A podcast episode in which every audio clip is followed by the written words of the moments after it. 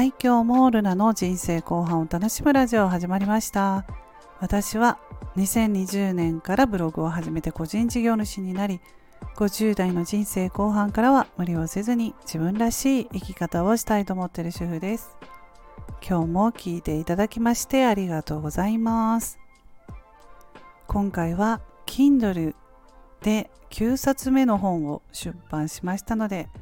そのことについてお話しさせていただきたいと思います。9冊目は発達障害を抱える息子の話を本にしました。タイトルが発達障害息子との20年過去の私に伝えたいことというタイトルで9冊目の本を出版しました、えー、たくさんの方に読んでいただきたいなと思っています。はい今回もなかなかあの執筆とか出版とか 大変だったんですけれども時間がねかかりましたがそれでも今回はあのブログ私が子育てブログを書いてるんですけれども、まあ、あのルナルナという名前ではなくて別のペンネームで書いてるものがありましてそのブログ記事からアクセスの多かったよく読まれた記事をもとに Kindle の本としてアレンジして書きましたなので、まあ、自伝自助伝なんですけれども、まあ、でもちょっと違うかなっていう感じもあります。うん。障害を抱える親ご、えー、子供さんの親ですよね。読んでくれた方はそういう方が多かったのかなとは思うんですけれども、まあアクセスが多かったということはそれだけ関心があったんだろうなと思ってうん参考になればいいかなと思って今回本の出版してみました。まあそれとあの息子が成人式、えー、先日成人式を迎えまして、まあ、無事に終わったんですけれどもそれがまあ節目子育ても一段落ということで今回本を書くことができました。もっとね、息子があの10年前小さかったらちょっとね、本を書く勇気はなかったと思います。なかなかね、うん、まあいろいろと、えー、ナイーブなね、ことですし、うん、まだまだ悩みが多い時になかなかね、本に書くっていうこともできなかっただろうけれども、私がまあ本にできたということはそれだけね、もう息子の、えー、道筋というんですか将来がこういう感じで落ち着いたなというね今もう働いてるんですけれども社会人として。はい。なのでねはいかけたんですねはい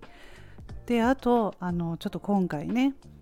あの目次から目次ちょっとだけお話しさせていただきたいんですけれども中身内容ですけれどもえー、まあ、第2章のあたりには「発達障害を持つ子どもの将来はどうなる?」というタイトルで、はい、書いたブログがありましたので,、うん、でそれでちょっとね息子の小学生時代心の余裕がなかった私とか、まあ、あとはまあ学校という狭いね、はい、閉鎖的な空間だったので私自身視野が狭かったなとかこう過去の私タイトルの通り過去の私に伝えたいことですね。今の私ならもうそんな風に考えないよっていうような応援メッセージですね今回の本はうんまあ多くの方に子供さんに障害があるないにかかわらず障害への理解を深めてもらいたいしね知ってもらえればと思いますので、うん、はい、ぜひ読んでいただきたいと思います。まあ、いろいろね、話したいことあるんですけれども、なんかね、もう話したら長くなりそうなんで、はい、ちょっと今回は短くまとめて 終わろうと思うんですけれども、Kindle 出版9冊目の本発達障害息子との20年過去の私に伝えたいことという本を出版したのではいよろしくお願いします、えー、そうですね、まあ、あとはまあなかなかねその発達障害もう様々いろいろですね本当に。もう人によって全然違うんですけれどもでも目に見えない障害というところの理解を、うん、してもらえればもっとね生きやすくなるんじゃないかなって子供がなんですけれども子供も親もですよね。うーんそうそう。お母さんも大変なので、うん、子供だけではなくてね。